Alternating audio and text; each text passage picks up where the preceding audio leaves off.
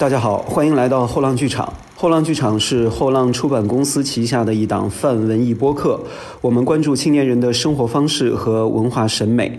你可以在小宇宙、喜马拉雅、Podcast。网易云音乐等平台订阅收听我们的节目，每周二、周五我们不见不散。各位后浪剧场的朋友，大家好，我是本期的播客的当班的主持谦。那我们今天呢，请到的是院线新片《呃超级的我》的导演张冲导演，来跟我们一起来聊一聊关于电影创作啊，以及关于《超级的我》哈，还有编剧身份的一些这个话题的一个聊天。呃，张冲导演你好，跟我们后浪剧场的这个朋友们打个招呼。哎，后。浪的朋友们，大家好，我是超级的我的导演张冲，很高兴今天有机会能坐下来聊一聊，聊一聊这个电影啊，聊一聊你们想听的编剧的 苦难。对，呃，其实呢，我们知道这个张冲导演这个早期涉足到电影这一块是。编剧是一个很重要的一个身份，呃，这次的超级的我呢，其实也是讲述了一个编剧的一个身份的一个故事。呃，第一个问题就是创作《超级的我》这部戏是怎么样的一个契机会引发你这种创作？嗯。有，当然有很多导演都经常在聊，说一部电影，它可能是诞生于一句话、一个场面、一幅画、一个什么，就是它有一个出发点。对，那这一定呢，就是但凡一个电影，我觉得它要是有诚意的话，都会跟他自己本身的经历有关。是的，是的。那这个超级的我，呃，当然您也没看啊，你们还没看，还没看。呃，吊起口味来，更加期待。反正预告片看过，对吧？对对对。预告片里头有。一个镜头就是这个王大陆所饰演的这个桑榆，从一个天台上跳下来了，跳下来了，啊很有悬念。哎，他不是说这个想跳不跳，他是跳下来了啊。那这一幕呢，确实在我当初做编剧的时候是经历过那一幕啊，听着有点恐怖，对啊。但是我相信有很多在从事这个叫孤独的创作的时候，他一定会有那么一个难关啊。我就是当初在写。无人驾驶的剧本啊，在写那个剧本的时候，然后把这剧本给到各个影视公司，发现没人要啊。人家问你，你写过什么呀？拍过什么呀？呃，哑口无言啊。在这个时候呢，就就觉得是不是不够好啊？我就得一遍一遍改呀。当我这个改到第八稿的时候，依然没有得到任何的回信啊。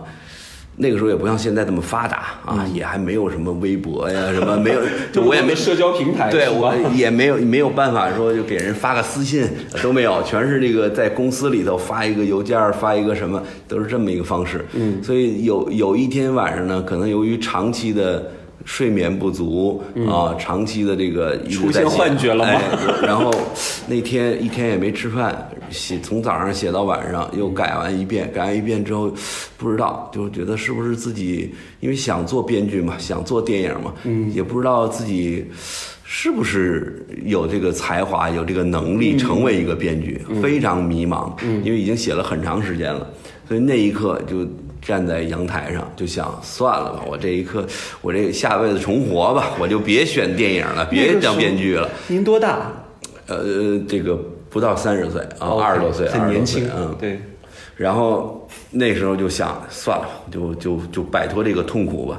哎，就在阳台上哭了半天，你看自己在捂着那个枕头，捂着枕头怕扰民。啊，那后来。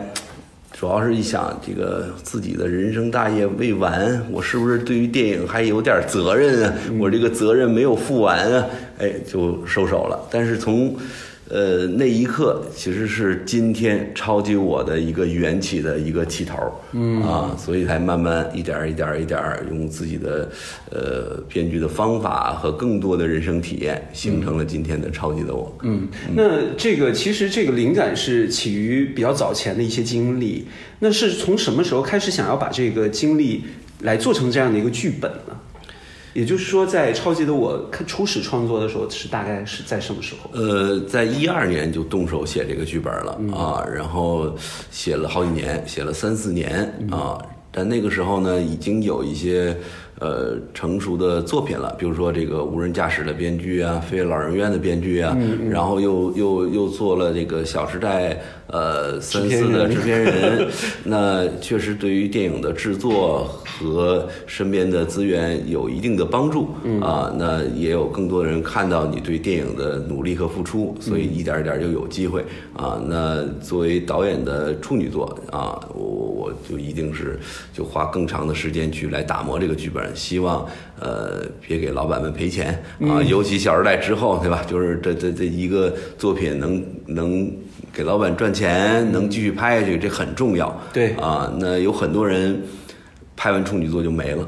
啊，是的，一把这就就就最后一部电影了。那我在做《超级的我》的时候，也在想着，我就当我自己最后一部电影拍啊，就是如果我以后再没有机会了呢？不知道啊，所以一定要把全部的那个努力放进去，别留遗憾。你是这么悲观的一个人吗？在从事这个行业的状态里面，不不是悲观，而是这个现实吧，一步一步的让你让你有了这种危机感。哎，对对对对，嗯，就就因为看到过太多那些。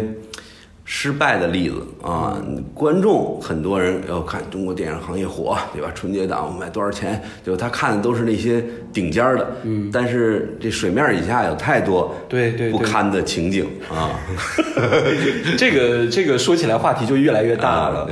对，在说回《超级的我》的这个电影的时候啊，这个名字是为什么会有这样的一个设计呢？《超级的我》。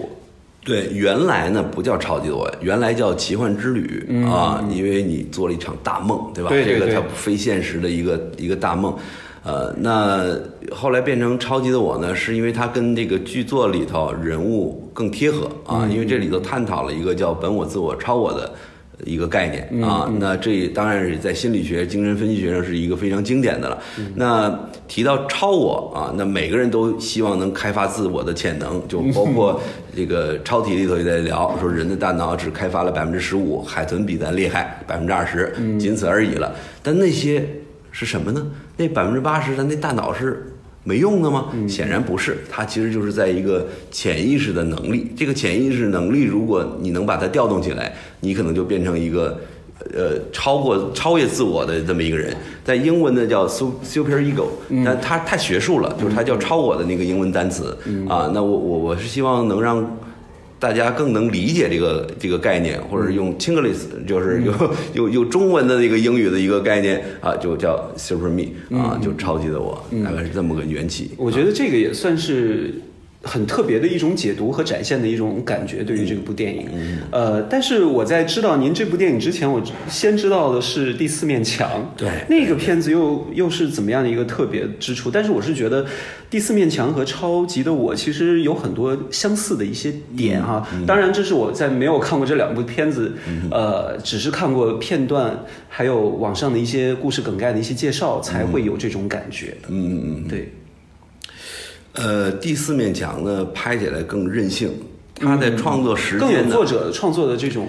哎，呃，这就是就是人都是需要平衡嘛，就是你在哪缺失了，可能在哪需要补回来。对对对。那确实，在做《超级的我》的时候，它是一个商业大片，啊，投资体量很大。那投资越大，那你要负的责任越多，就是你要照顾。可能就是我们说今天的商业电影，其实都在寻找最大公约数，对啊，就是你的观众群越大，对对，你的市场表现才能越好，是的啊。那你要越大的观众群，你要去赢得他们的心，或者赢得他们的呃欲望啊，那那你可能要妥协的东西就更多，是的啊，那你就没有那么自由啊，或者是自我。那在做超级的我的后期的时候，因为他做特效时间特长啊，得用得小两年时间得做这个特效。对，因为从剧本开始一二年嘛，哎，这个区间是很漫长。一二年到一七年拍这个超级的我，然后后面又做了两年特效啊。那这个过程呢，就等于在做特效的两年过程当中。算了，咱咱不不依仗那个那些最大公约数了，咱就认真的就拍一个心中认为的好电影啊，所以就做了一个特别任性的选择，就在那个期间就把这个电影的剧本和拍摄都完成了，然后结果呢就。先一步哎，分他饰一点他就先一步就进电影节了，进电影节，哎进了上海电影节，然后印度电影节，然后一些欧洲电影节，包括呃开开罗电影节嗯啊，那那 A 类电影节里能有一个认可和鼓励，给了一个呃新人首作嗯啊，我觉得这这也是坚定了哦能继续拍下去。这个这个，我觉得这个关系还挺奇妙的。其实处女座按理说应该是超级的我，嗯，对对慢对。慢慢的，突然之间，反而第四面墙在某一方面也变成了一个处女座的一个身份。对，但是他从创作那个关系上来讲，他是在后面的啊，是的但是他是更那个呃更更个性一点，或者说更任性一点的一个作品嗯。因为那个从我了解的第四面墙，其实也有一些比较奇幻的一些色彩在里面。当然，我们知道超级的我也是这个在一些看过的朋友的反馈里面，也是说这部电影也是有很多的超现实的这种呈展现嘛，一场大梦嘛。那在这种超现实的这种剧作的创作当中呢，会不会和你之前比较现实题材的那一些，无论是像无人驾驶那种都市情感题材，还有飞跃老人院就是老人生活生态的这种，其实是有很大不同的。嗯这个在创作的这种风格不同转换当中，对于您来说会不会有一些不一样的这种嗯，表达或者是手法的这个创作的灵感？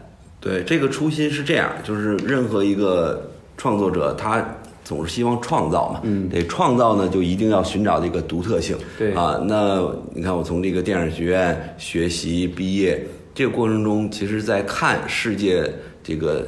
各个电影的分布啊，和这个各代导演的擅长啊，是的。那离我们比较近的呢，就是这个第五代和第六代。呃第五代呢，它是大格局、大叙事、大色块儿，然后受文革影响，有哎好多这个呃民族责任啊，就是它都都有这个。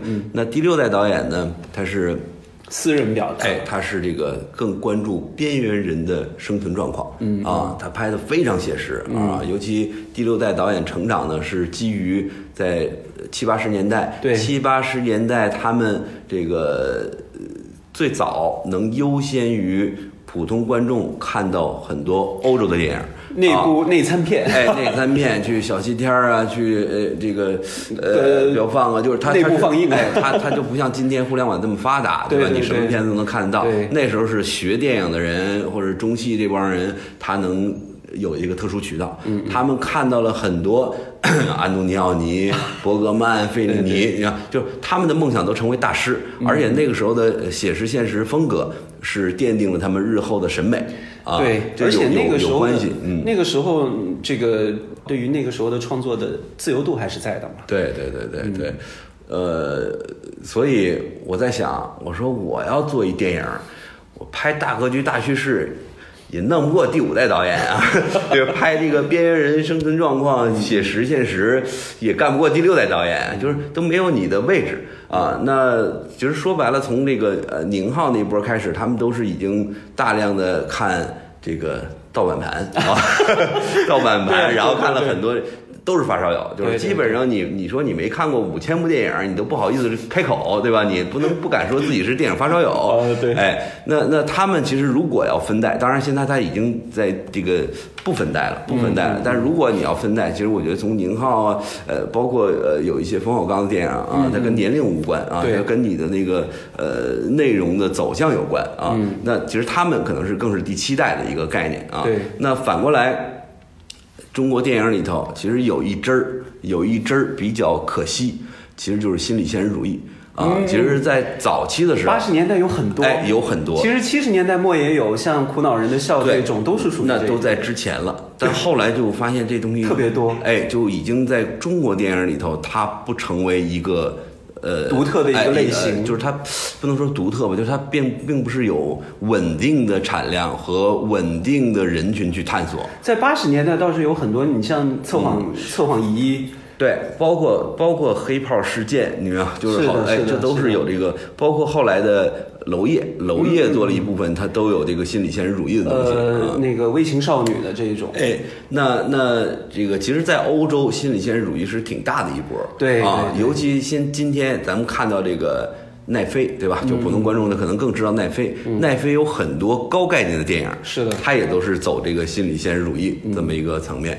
呃，尤其我这人呢，他就等于我我的高中是学理科啊，然后上了电影学院，我又不是导演系，我是录音系啊，要要学这数电、模电、高数啊，其实还是偏偏理工啊，偏理工。那时候在做这个呃集成啊，做这个模块啊，做这个放大器、录音器，就做这些东西啊。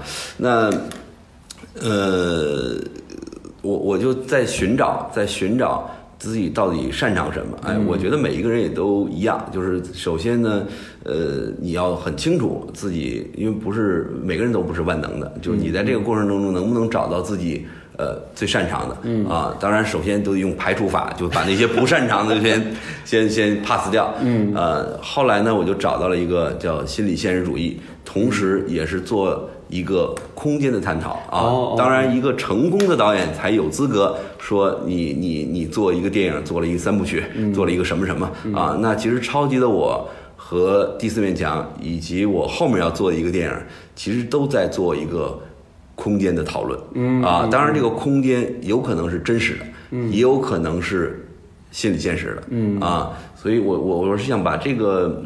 变成你的一个特特别的哎类型，或者说你在增增加自己的辨识度啊，因为我觉得嗯，导演导演也不是什么类型都能拍，是的。啊，你真正能作为叫职业导演的。中国凤毛麟角，嗯嗯，因为那个你刚才这么说，我就比较好奇，呃，第四面墙是偏现实主义一点的，心理现实主义啊，对，然后那个它看起来像是平行时空啊，嗯，超级的我呢又是比较商业元素一点的，嗯，接下来的我又不知道又会有什么样的一种不同的风格的展现了，嗯，呃，就任何一个想做好电影的人，他其实都想。呃，我又满足观众的这个诉求啊，同有自己的表达，同时又能在电影艺术上有所作为，嗯啊，就是这个。当然，你在电影艺术上的有所作为不一定被大众能看得到，对啊。但是你作为专业人士啊，或者说你想成为一个行业里头被尊重的专业人士，能为这个行业。做一点努力和坚持，啊，就是能不能把这两方面结合得更好，才能传递出去啊？因为你没有一个大众认可的一个外壳包裹，你那里面那东西也没用啊，或者说你。传递不出来，你的影响力也小嘛啊！这个影响力其实不是为了自己的影响力，而是为了你的这个作品，这个作品的是不是有价值的这个影响力？嗯，我觉得这个才才不愧对于你为这事儿付出这么长时间，是的，那些努力干嘛？总要有点意义嘛。对对，呃，那。超级的我在这个一二年开始有灵感，开始创作这个剧本，一直到后期最终定剪。那这个过程当中，您觉得在这部电影的创作的过程当中，遇到对于自己的挑战和这个突破都有哪些呢？嗯，首先它是一个呃工业电影，嗯啊啊，它它呢。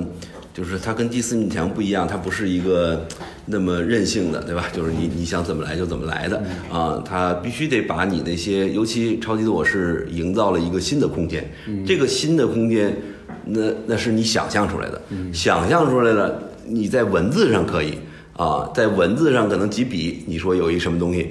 观众想去呗，但是你作为电影，你就得是必须得把你的一个想象给呈现出来啊。那这个就涉及到一个完成度的事儿。那完成度就意味着你得有庞大的团队啊。那其实说实在，我第四面墙一共才六十人的团队，对体量不同。哎，那超级的我在拍摄的时候就三百四十三人的团队，我还不算后期，后期呢有四百多 人，四百多人都在干这个项目的后期，对对对啊。对，所以它的难度呢，也是呃有很大危险性的啊。就是有很多导演，嗯，也有很知名的导演，他们在拍商业片或者是叫工业片的时候，嗯，都被那些技术所累，裹挟了。嗯，就是因为当当一个导演在每天在现场处理各种事情的时候，尤其这个技术环节的问题的时候，你已经无力。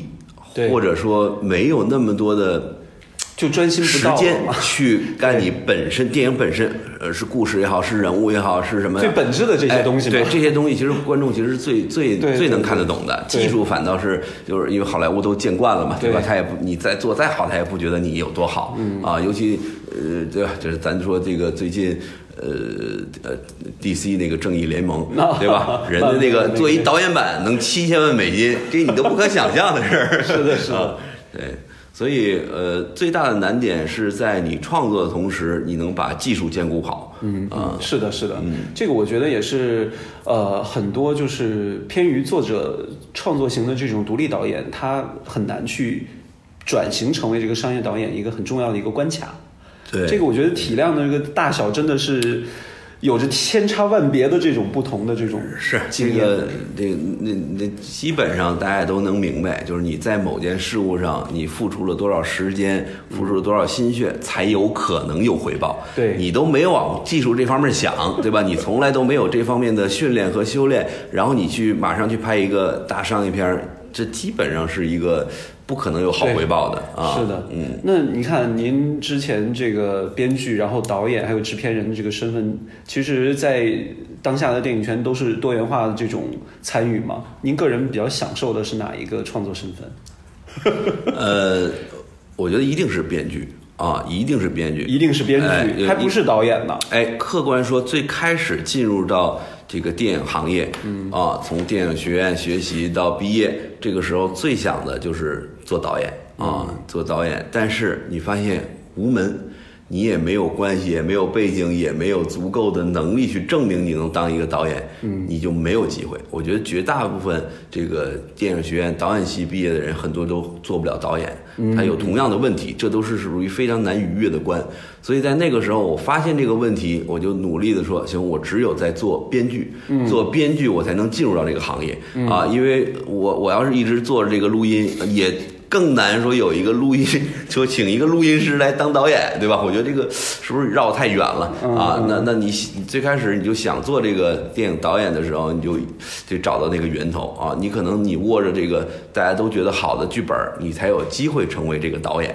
当初是这么想的，但是在做过来过程当中，你发现就是这个行业里一直在说的。最重要的就是这剧本儿，啊，那你没有这剧本，你可能什么都没有啊。所以在整个的过程当中，我最看重的还是编剧，我也一直以编剧能成为一个呃呃叫叫大家认可的编剧啊引以为傲啊。但是编剧，编剧是什么？编剧就好像有一个作家，他说说什么是作家？作家就是写作困难的人，嗯啊，编剧。不像大家想象的那样是会编故事的人，而是从自己的身上挖下那些喜怒哀乐啊，在挖的过程当中，一定伴随着巨大的痛苦。也可能你在写一个喜剧，也是在挖。对啊，所以呢，我觉得编剧是那些其实不是为了，就是不是擅长编好故事，而是擅长从自己身上挖喜怒哀乐的人，嗯。大概是这么个理解，我我理解这个这种感觉。其实，编剧真的是一个特别煎熬的一个行业，嗯，因为不光是要挖掘自己，还要去探寻其他的一些问题，嗯，但是每个行业都会有这个创作瓶颈了，编剧也会有这种创作瓶颈，一个剧本在创作的过程当中也会遇到。那从您来说，怎么样来度过这样的一些瓶颈的这些时刻呢？有的时候可能创作灵感。就小小的会枯竭一下，嗯嗯，对，你会用什么样方法来度过这样的一些时刻？这个说个玩笑的话，就是基本上就希望能大梦一场，对吧？在梦里头，正好是贴合了超级的我。哎，对，就是在梦里头，我能把我这潜意识开发出来，我能梦着一特棒的情节，梦一特好的电影，醒来吧就。就完全把这剧本写出来了啊！也做过很多这样的尝试啊！就我的那个床头就一直放着个本儿，放着本儿和笔。费费里尼不是一样习惯？哎，就是你梦完之后，在你这个忘却之前，嗯，迅速的把这东西写下来。对。但是百分之九十九以上会忘记，哎，不是 百分之九十九以上是回头你再看写的什么东西，因为梦本身是破碎性的这些，他他就是因为没逻辑，对对啊，那一刻他被你的就是你被那个情境所感染，然后被那一刻的感受给无限放大，你觉得太棒了，你觉得这是神来之笔，神来之笔就是没逻辑，往往可能这些片段会用到之后或者是其他的这些创作的，对，但是呢。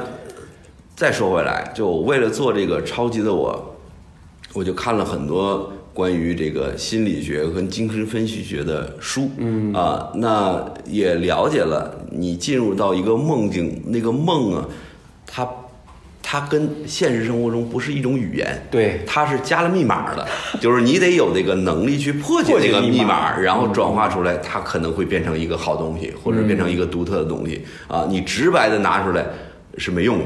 哎，我现在很很很想问你一个问题啊，就是让你立刻来想你曾经做过的一个特别难忘的一个梦的片段，能立刻会想到的是什么？哎，其实是很难的。我觉得普通人也都是当下能记住，对吧？这样你回头再想很难。我呢，就是有一个专门记梦的一个小本儿，特别想看。那里头有有好多这个各种各样的梦啊。但是各种各样梦，反正你能转化出来，就将来都变成呃其中的一个片段哎，其中一个片段了。嗯，呃，我有有的时候，从我个人角度来说哈，有几个梦是让我做完之后，现在想起来还会印象深刻的。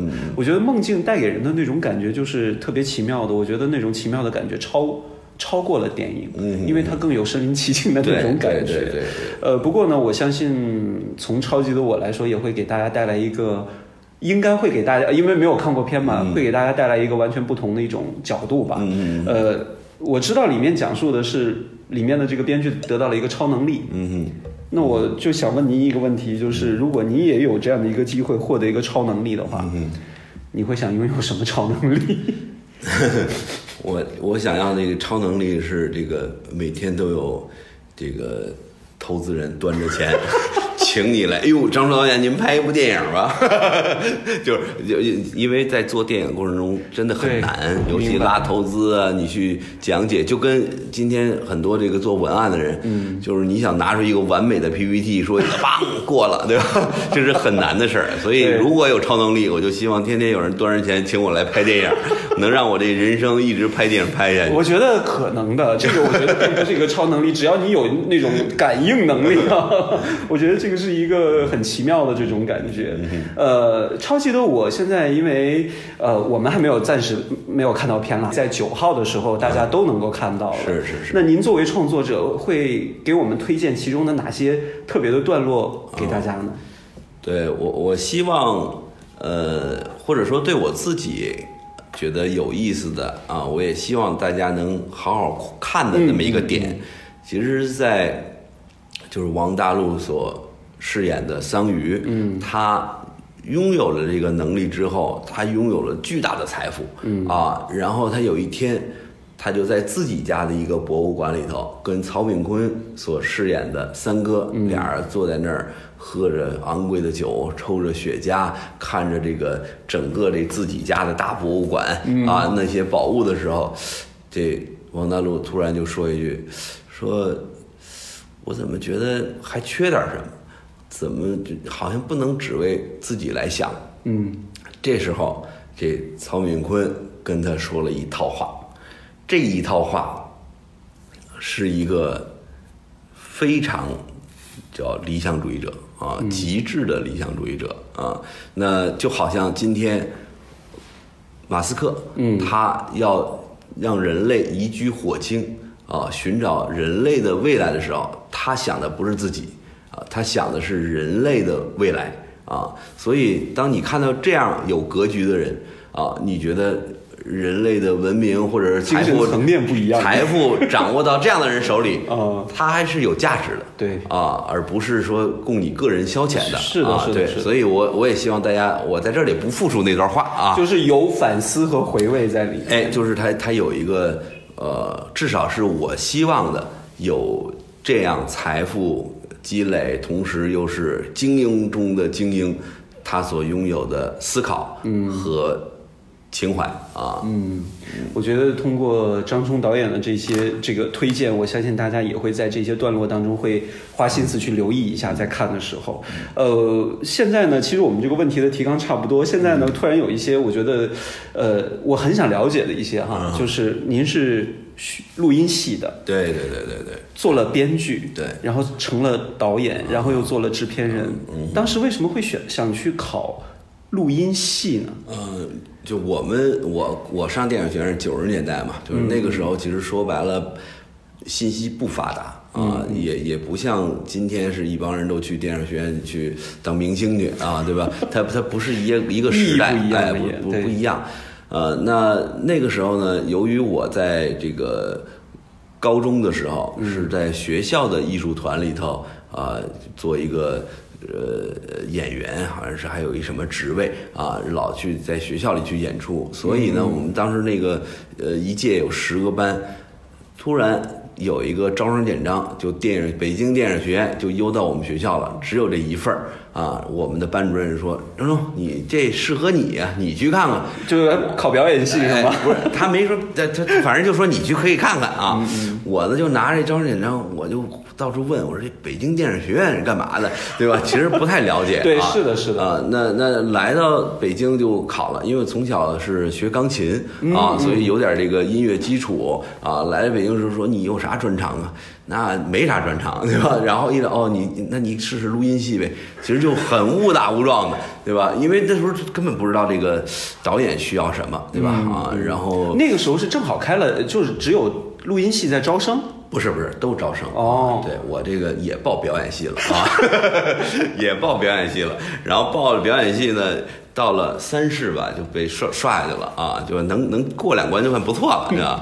嗯，对，所以就属于这个呃胆子大啊，无知者无畏那时候啊。那又怎么样去想去又开始做编剧呢？呃，我觉得还是跟电影学院的教育有关系，因为它虽然是一个叫呃录音专业，但是它也开设了就是呃其他的就是说呃编剧课呀、摄影课呀，呃，然后有一些这个电影赏析呀，啊就有一些。那你在这个过程当中，你就在想，因为我我相对于读书还可以啊，我自己给自己呢那个定的呃量说。每年要读两百本书啊，所以我在大量的时间花在读书上，那也觉得有读书多了，可能就文笔还行，读书多了文笔还行，所以就一直在尝试自己写。因为录音系它也有自己的毕业作业呀，有有阶段性作业呀，就在那个过程当中，还是希望能掌握一个电影的源头啊，要不然吧，就好像都得。这这这个导演系同学啊，用不用你做录音啊？那个，哎，就老觉得我有有相对相对内敛的一个人，啊不太愿意争取什么。也是给自己更多的一个出口嘛。对对，也那时候也没想那么功利的事儿啊，想的都是就是能能怎么能找到这个源头，能写点什么东西，写完东西大家觉得还行，就一点一点就做起来了。嗯，那无人驾驶是第一步，对对，无人驾驶是第一步，因为那里头是牵扯了好多的感情线的这一些，也算是在当时的爱情片里头算是比较特别的一个。对，无人驾驶呢是我原创的一个剧本，所以刚才也在聊，就是最开始拿着剧本找各个电影公是的司都没有希望，然后自己一遍一遍改，改了很多遍。后来呢，呃，那时候我在做这个凤凰卫视的嗯。编导，嗯嗯。编导，然后也做这个《锵锵三人行》，还有几个节目的导播，嗯。呃，那那时候我一直做了好多年的一个节目叫《锵锵三人行》，嗯。当年呢，张扬导演就刚拍完《落叶归根》，嗯。啊，哎呦，我就特别喜欢啊，然后被请到这个我们这个嘉宾里头来跟窦文涛来聊啊，聊这个电影啊。那之后呢，我就有他的联络方式了。哦哦啊哦，有一天我就把这剧本改完了，我很冒昧的就给他打了一个电话啊，人家以为我请他做节目呢啊，然后一听说啊有一剧本，他非常 nice，也是一个非常好的呃这个做人方面都非常好啊，他他就把我约去了，看了一个剧本，第二天就约我来聊，他说这个剧本我喜欢啊，我要拍这个电影啊，就非常干脆，哎呦，我就感觉一下就那个就就天上的一个大窗户就开了，其实也是需要一个机会和运气嘛。呃，对，但是你没有这个能力哎没有那个孤独的改了那么多遍的时候，对对对你给人聊啥？对你你跟你找张导，张导演，我想当你助理；张导演，我我想当你副导演，我也想当你编剧，那凭什么？对吧？是这个意思。然后之后又合作了《飞跃老人院对对对对，》，这个风格是完全不同的两个。对对对对，但是做飞日老院的时候呢，恰恰又是就是我父亲去世啊，所以跟那个《飞儿老人院》里头那个环节就有有很多能引起共鸣的地方，所以在那个剧本在创作过程中，我跟张导演就经常在过程当中就流泪啊。明白明白，因为那部片子确实看过的朋友都会留下很深刻的印象。嗯我们从一开始聊到现在，我们又聊回到最初的这个状态，就像一场梦一样。是是是是 我觉得这个梦的感觉呢，也是电影带给很多人，包括、呃迷恋它也好，或者是从事这一行业的朋友也好，非常关键的一个点。做个梦，对，然后我我我我，在这个整个的人生当中，创作过程当中，一直是被这个呃拿张扬导演做做人生的向导啊。后来我在开罗电影节啊。得奖的时候，在那个台上，就是开罗电影节，他说的都是阿拉伯语，我们是的，是的，听的都是那同声传译，传译的是英语，得奖了也都恍恍惚惚，然后就上去了，上去了，我就用蹩脚的英文，我就感谢了一下张扬导演，别的啥都忘了。我觉得这个知遇之恩还是非常难忘，对，非常非常难忘，就有很多人一辈子可能碰不到，对，我觉得我自己很幸运碰到。啊，对，包括我的呃第四面墙啊，超级的我和我后面正在做的一个项目，呃，张导演都给了我很大的指导意见啊。呃，商业元素和这种文艺独立的元素，还是会不断的在你的这个之后的创作当中会并行，还是会有一个偏重呢？其实客观说，你在做的时候不分，对，不分啊。那我刚才说讲到最大公约数啊，我们经常会遇到投资人去聊的事儿，说你这电影给谁看？是给电影节看的，还是给观众？哎，给普通观众看的？对，就他经常会拿这样的问题去问你，那我们也就变成了一个，你别看是导演啊，就是拿着这个剧本啊，你也得做一套阐述啊，你在这个阐述过程中也得有 PPT，也得有什么一样啊，这个过程中是不是能让大家信服，能让他觉得哎这是有可能性的，同时他也能被你对于电影的追求他所打动啊，你打动不了他，你也没用啊，对对。您最开始的时候对于电影是怎么样的一个认识和感受？小的时候看电影会有一个什么样的喜好？哎，这个，这个我还真是有点感触啊。就是我最开始在二十多岁、二十多岁，甚至到三十多岁的时候，我就一直拿这个电影作为人生唯一的目标跟方向。我觉得我这辈子要不做电影，无意义。就是死了得了，对吧？就就这这人生对我就毫无价值啊。那后来我就发现，我非常敬重的大艺术家们啊，绘画的、音乐的、做电影的，他们都在就是就各种访谈啊或者文字里头表露出来，就说，呃，比如说一个画家，一个大画家，他说绘画对我来讲什么都不是。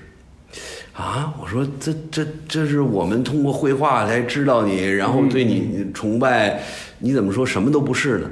哎，再后来通过各种理解，呃，我能明白他所所说的，就是你你这个绘画，它不应该成为你生活和生命的全部啊，它只不过是你的职业爱好啊，或者更深层次来讲，它是你。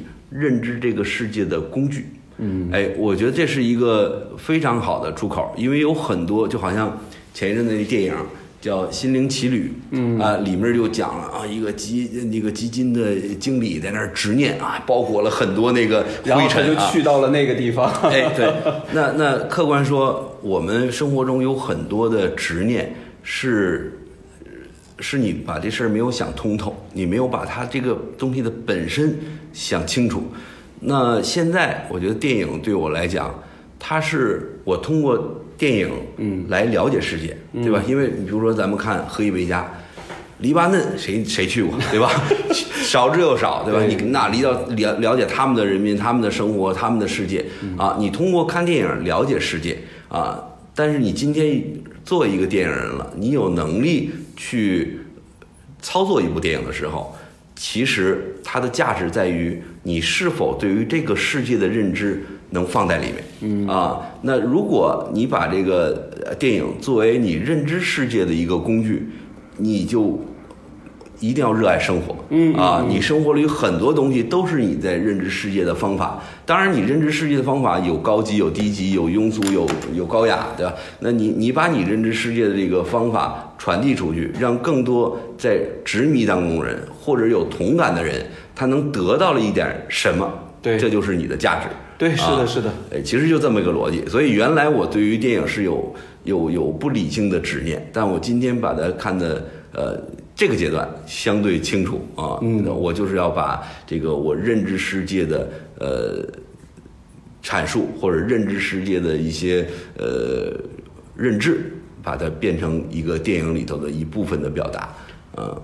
十年之后再问你同样的问题，会有新的一种认识吧？一定会，我不可能不用不了十年，因为现在这环境太复杂，变化太快，对吧？就是呃，五年前你你不可想象抖音会这么强，是的，对吧？那那再往前五年，你不能想象微信那么强，对吧？就是一样，就是可能现在三年五年都是一个变化啊。对，那我们都是在与时俱进的去了解世界啊。好，那希望。张冲导演能变成一个超级的我，大家都变成一个超级的我，我就能继续拍电影，我就很很超级了。行，这次特别感谢张冲导演接受我们后浪剧场的访谈，也希望大家能够多多在呃四月九号正式上映的《超级的我》。嗯，这期节目的名字我已经想好了，叫做张冲导演冒号，我有一个记录梦境的小本子。好，谢谢张冲导演。好，谢谢，感谢，感谢。谢谢大家，欢迎喜欢的朋友点赞转发，也欢迎在评论区留下你的宝贵的想法和建议。下期节目我们再见。三哥，对不起，剧本我写不了了。你太让我失望了，你这叫违约，我可以告你。再给你十天啊！太痛苦。在做梦。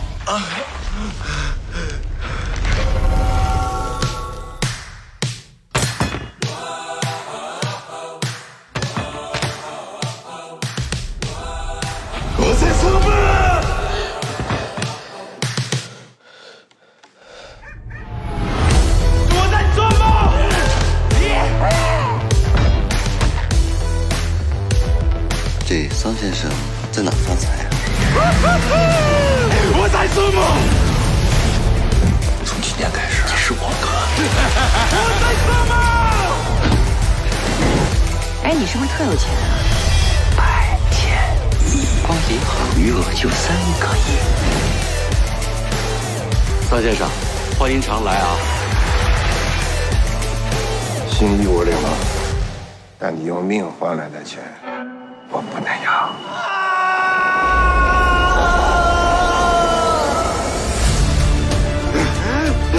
你拿那么多东西，会不会遭报应？张宇，大感情怎么样？